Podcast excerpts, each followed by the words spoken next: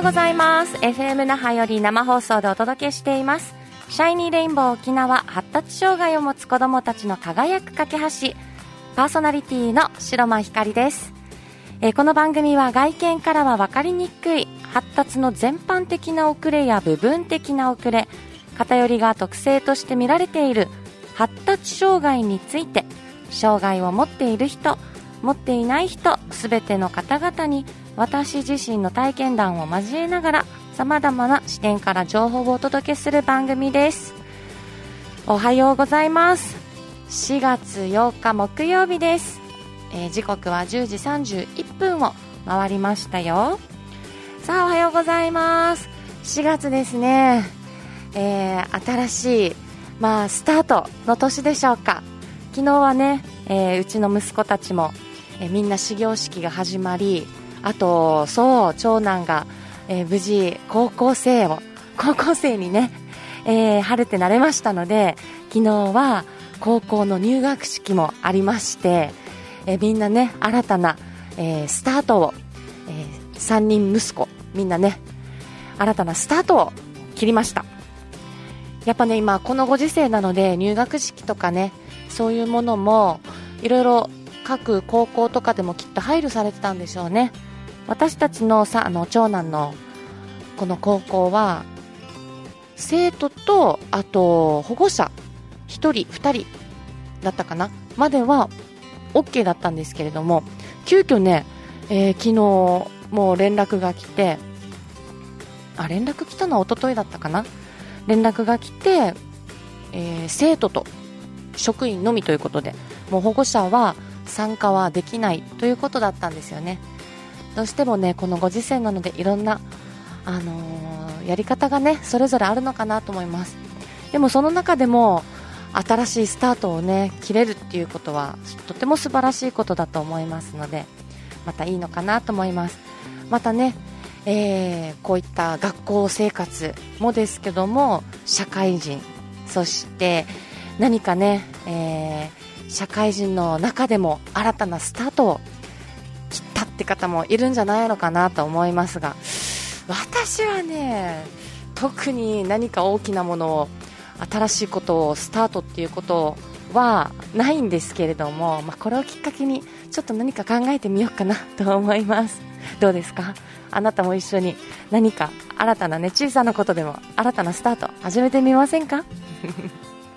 さあ今日ものお時間までお届けしたいと思いますのでどうぞ最後までよろしくお願いいたします。この番組は楽しいメディアカンパニー沖縄合同会社琉球スポーツサポートの提供でお送りします。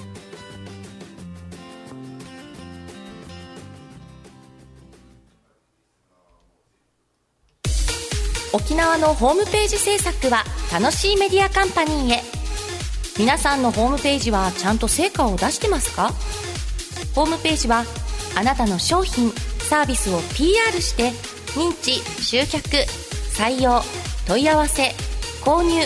売上につながるものであってほしいですよね。そのためのホームページを楽しいメディアが制作し管理いたします。ウェブ戦略のパートナー楽しいメディアカンパニーをどうぞよろしくお願いいたします。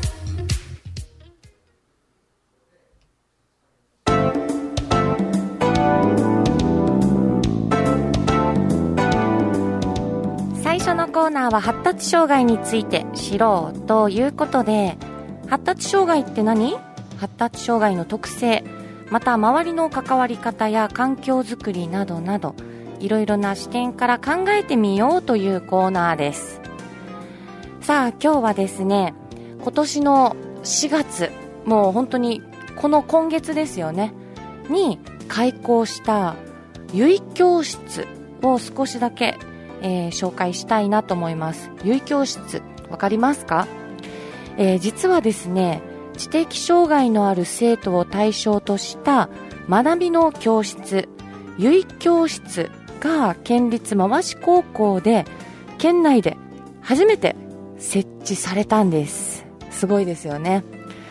えー、これまではですね義務教育なので中学校まではその地方の、えー、中学校で、えー、支援学級というものが定められてたんですけれども高校になると、えー、やっぱり義務教育ではないので高校からはね皆さん好きな高校を選んでで高校生になりたかったら、ね、受験をしてっていう行きたい高校に行くんですけれども、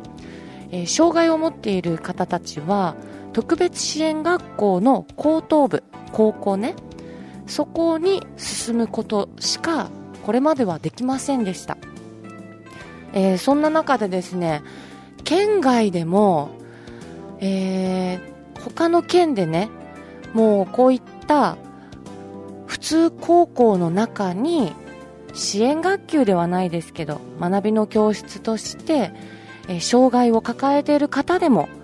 えー、通うことのできる教室クラスをね設けてるところってあるんですよ。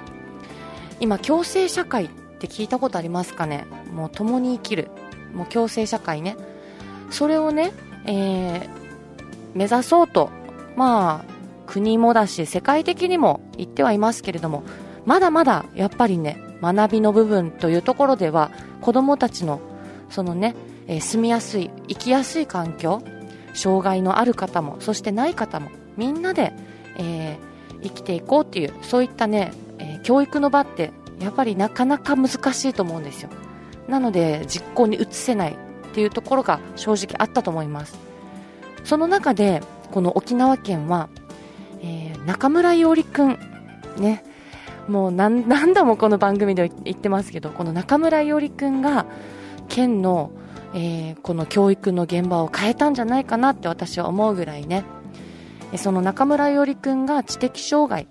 を抱えてるんですがその子が、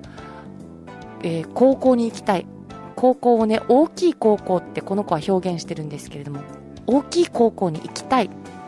そその気持ちで、高校受験をしたんですけれども3回落ちました。そして今月このね今回の4度目は合格して、えー、新しくできたこの結教室に通うことができるんでできたんですね。なのでこれまでの沖縄県での取り組みとなるとどうしても高校受験というのは同じように健常者と同じように一般入試をしてそして面接をしてそれに同じ基準に伴って合否が決まるんですよ。ただ今回こういった結教室を定めることにあたってちゃんと法律を変えて、えー、方針ですね変えて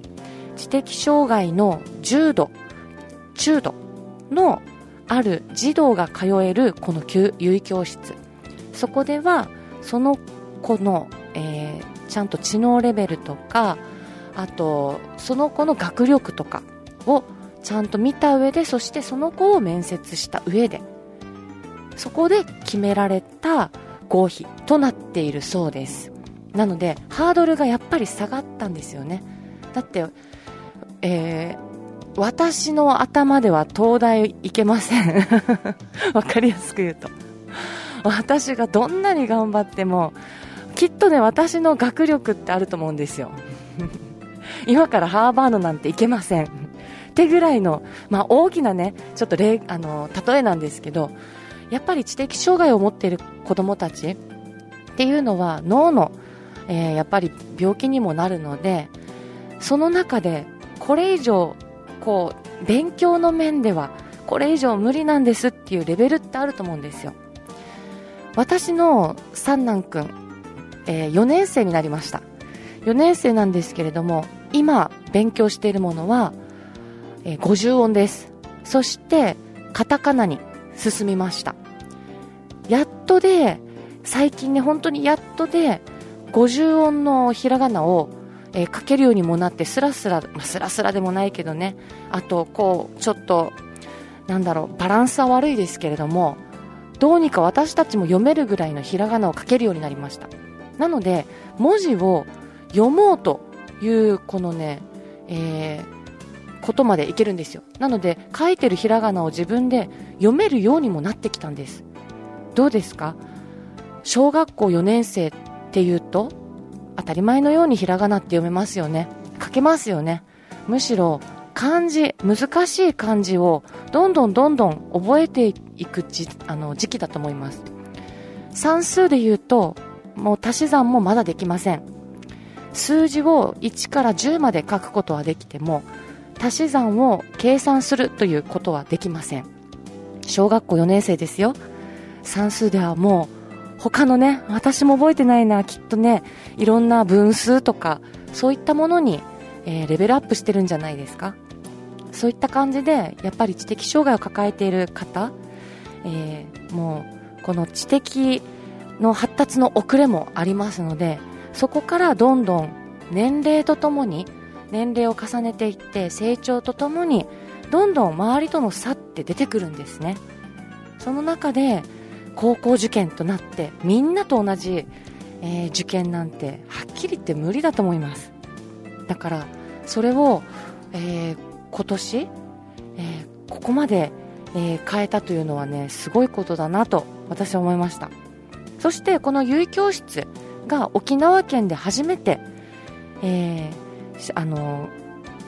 有教室ができたんですけれどもそこが回し高校なんですね、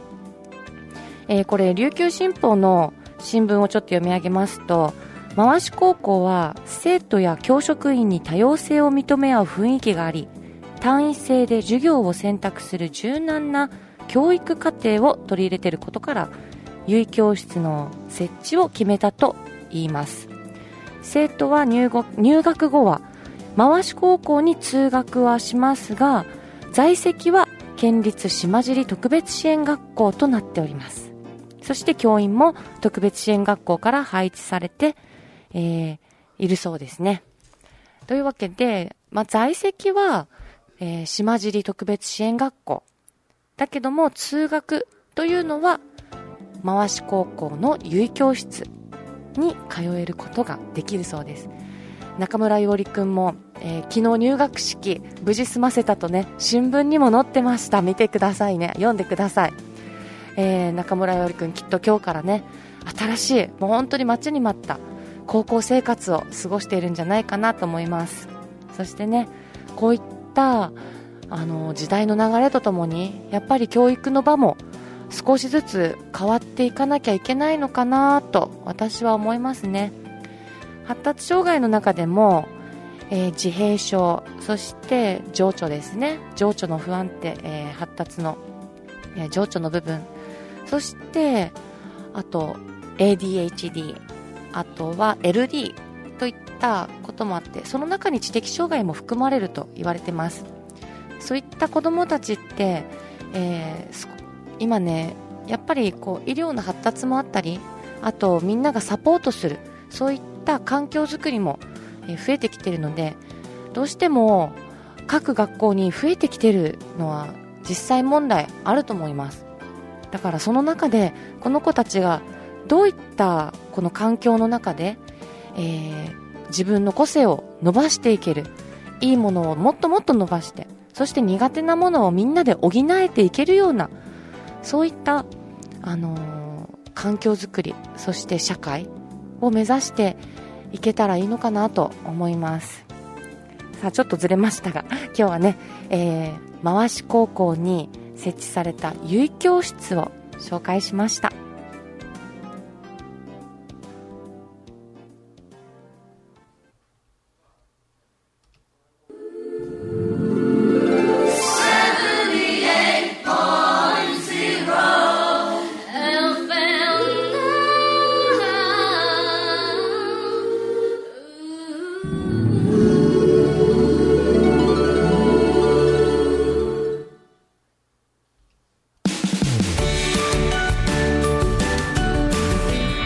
戦隊三男レンジャーということでこのコーナーは知的障害重度と診断された9歳になる小学校4年生の息子三男くんの最近あった出来事のお話です。はい先ほども言いましたがね昨日から新しいクラスえー、小学校4年生ですので4年生になったんですよ。早いですね。4年生になりました。あのー、新しいクラスといっても支援学級に今年度もね通っているんですが支援学級も、えー、3クラスかな？同じ、えー、この階にね3クラスあったんですけれども前は3年生の時は奥のクラスだったんですよ。そして昨日から新しいクラスになったらこの3クラスのうちの真ん中のクラスになったんですね。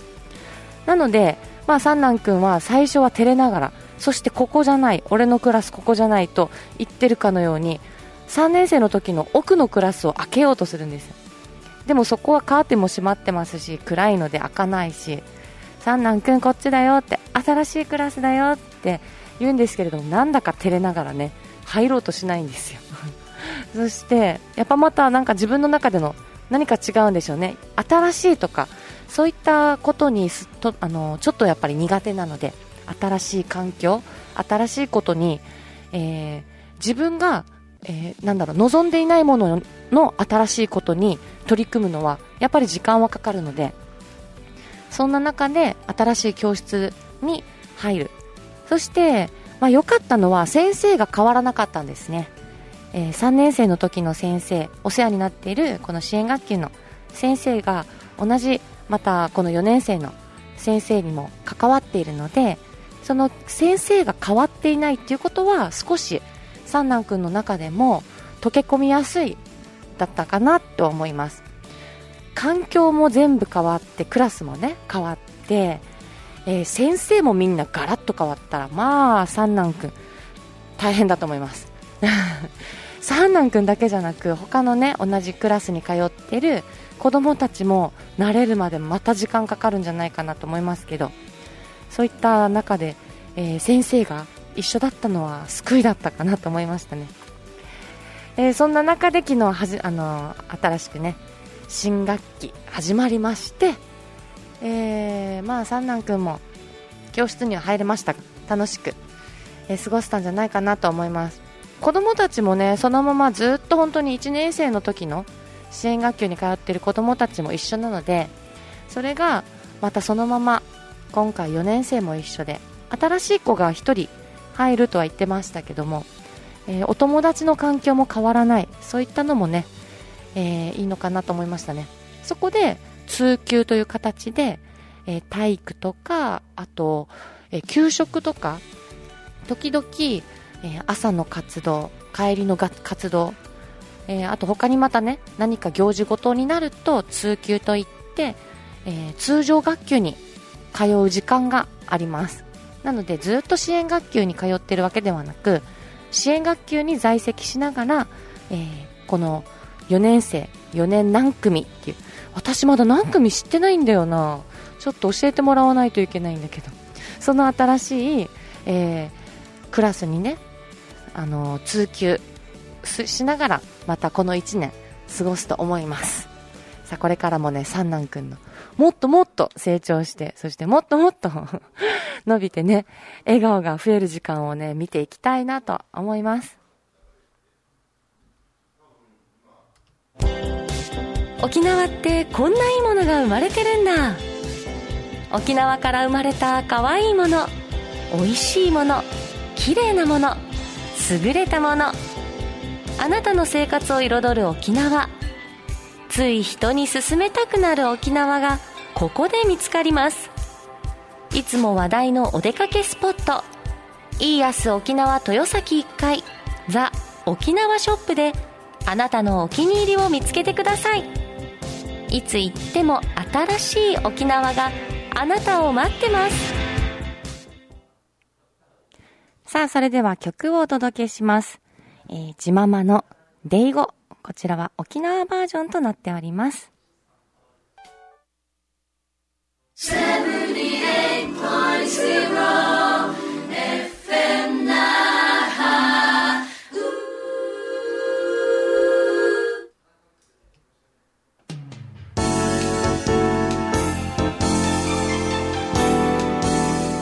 あ、エンディングです。今日もお時間までお付き合いありがとうございました。さあ、この番組、あなたからのメッセージ、そしてコメントお待ちしておりますので、ぜひぜひ何かね、番組を聞いての感想、あと、えー、何か情報でもいいですし、私はこういったことしてますよっていう子育ての、えー、何か情報でもいいですので、ぜひぜひ、えー、何かあればメッセージ、コメント送ってください。え、私の Facebook、そして Instagram もやってます。白間光で検索するか、あとシャイニーレインボー沖縄でもありますので、ぜひそちらからね、直接メッセージも受け付けてますので、ぜひあなたの感想、何かお話聞かせてください。待ってます。よろしくお願いします。さあ、それではまた来週10時30分にお会いしたいと思います。今日もお時間までお付き合いありがとうございました。パーソナリティは白間ひかりでした。良い週末をお過ごしください。バイバイ。